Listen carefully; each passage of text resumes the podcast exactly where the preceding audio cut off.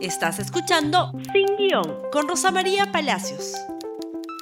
Llegó la hora, el día de hoy el presidente de la República tiene que asumir su defensa frente al Congreso. A esta hora se saben pocas cosas, pero una de las que se sabe es que el presidente no va a asistir al Congreso de la República y será representado por su abogado designado para este acto, el doctor Roberto Pereira. Todas las especulaciones apuntan a que el Congreso no tiene los 87 votos suficientes para vacar al presidente del Perú. Sin embargo, si hay una palabra que resume esta jornada es incertidumbre. Pero primero, ¿cómo llegamos aquí? El jueves pasado, apenas el jueves pasado, hace una semana, se interrumpió una sesión ordinaria del Pleno del Congreso para escuchar unos supuestos audios de la vergüenza y de la corrupción que de los tres hay uno que podría tal vez implicar al presidente de la República en un acto doloso algún día cuando se le juzgue. Y eso puede demorar mucho tiempo porque se le imputa el encubrimiento de un acto que hasta ahora no sabemos si es doloso o no. Todo este afer Richard Swing, en realidad para muchos, y yo lo he dicho varias veces, no es más que una excusa triste para intentar sacar al presidente de la República del poder, de un poder que va a dejar el 28 de julio del próximo año. Dentro de un año tendremos otro presidente.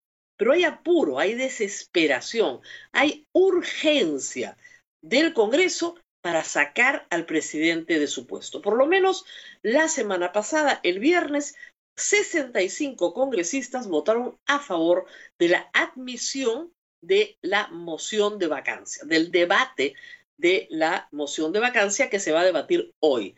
Esos 65 congresistas pertenecen a cinco partidos, pero hay cuatro en los que votaron mayoritariamente a favor. Alianza para el Progreso en bloque, sus 22 congresistas. Acción Popular, de sus 25 congresistas, 15 votaron por la admisión de la moción de vacancia todos los congresistas de UPP, que son 13, y todos los de Podemos, que son 11, más 3 de Fuerza Popular, aunque su líder, Keiko Fujimori, ha señalado que ellos no votarán a favor de la vacancia. Por lo tanto, se podría esperar una conducta similar, que esos 65 votos estén consolidados hoy nuevamente a favor de la vacancia. Se necesitan 87. Alianza para el Progreso ha dicho que de ninguna manera votará a favor de la vacancia, tajantemente no votará. Sin embargo, la palabra de César Acuña está bastante devaluada luego de que le asegurara a Pedro Cateriano que iban a votar, iban a darle, digamos, todo el apoyo. después dijo que el apoyo era una generalidad, pero que no se refería a la investidura. Por lo tanto, con una palabra de políticos tan devaluada, el tema de la vacancia se vuelve más interesante el día de hoy. El presidente en realidad, si tuviese 43 votos en abstención o en contra, se salva de la vacancia. Más confiable es el voto del Partido Morado porque ya ha dado muestras, incluso algunos de ellos en la censura o en la admisión a la moción de censura del señor presidente del Congreso Merino, han dado muestras de estar manifiestamente en contra del manejo de todo este incidente. Igual Frente Amplio, ambos suman 18 votos. Más Somos Perú, que tiene 11.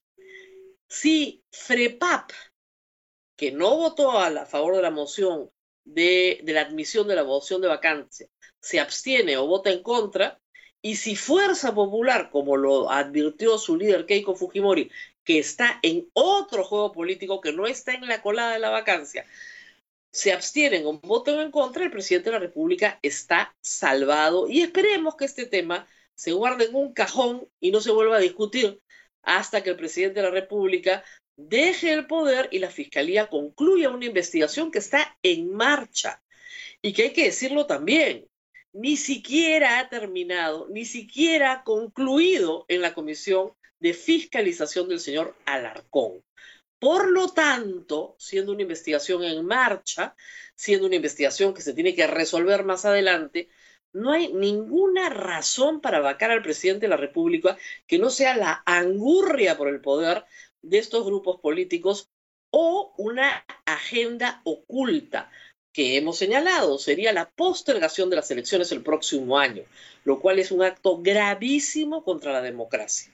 Lo que hoy se juega es el futuro de estas nueve agrupaciones políticas, no el futuro del señor Vizcarra, porque en el supuesto negado de que lo vaquen hoy, siempre le queda la posibilidad de que hoy mismo su abogado, su representante o el procurador del Estado para Asuntos del Poder Ejecutivo presente nuevamente una acción cautelar.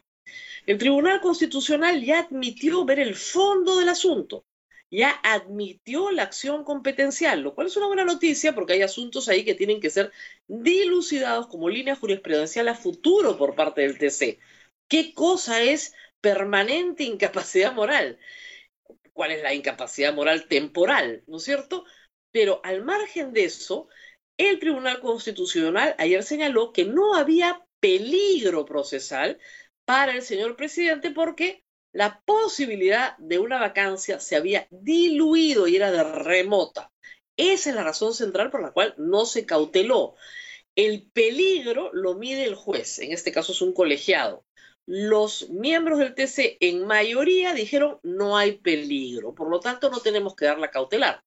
Pero si el peligro se concreta, si la amenaza se concreta, perfectamente el Tribunal Constitucional puede decir, perdón, la amenaza se contrató, se, concretó, o tal vez se contrató, en fin, pero nosotros vamos a resolver en dos meses o en tres meses el fondo del asunto, por lo tanto, cautelamos la presidencia de la República hasta que no resolvamos.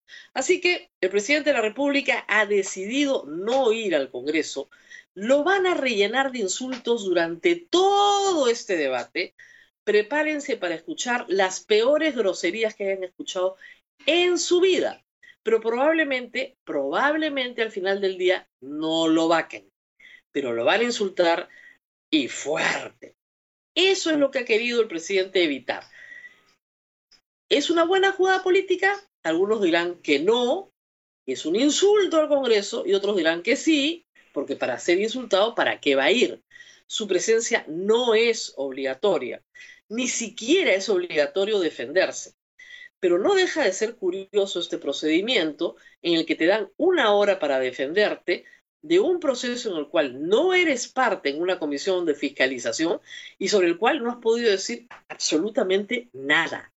Es rara esta institución de la vacancia por incapacidad moral permanente y esperemos que en dos o tres meses el Tribunal Constitucional finalmente resuelva el problema de fondo. ¿Qué quiere decir esto? Y esta es la mejor forma de conciliar disputas permanentes entre un ejecutivo que no tiene bancada y un Congreso que quiere ser ejecutivo? Esa es la gran pregunta. A futuro, por supuesto, la pregunta va a mantener su vigencia. Esperemos que el próximo año tengamos un presidente que tiene por lo menos la capacidad de construir alianzas dentro del Congreso y que nos dé cinco años de estabilidad política que tanto la necesitamos los peruanos, con cifras un poquito mejores en la pandemia, pero que enfrenta una grave recesión económica. Gracias por escuchar Sin Guión con Rosa María Palacios. Suscríbete para que disfrutes más contenidos.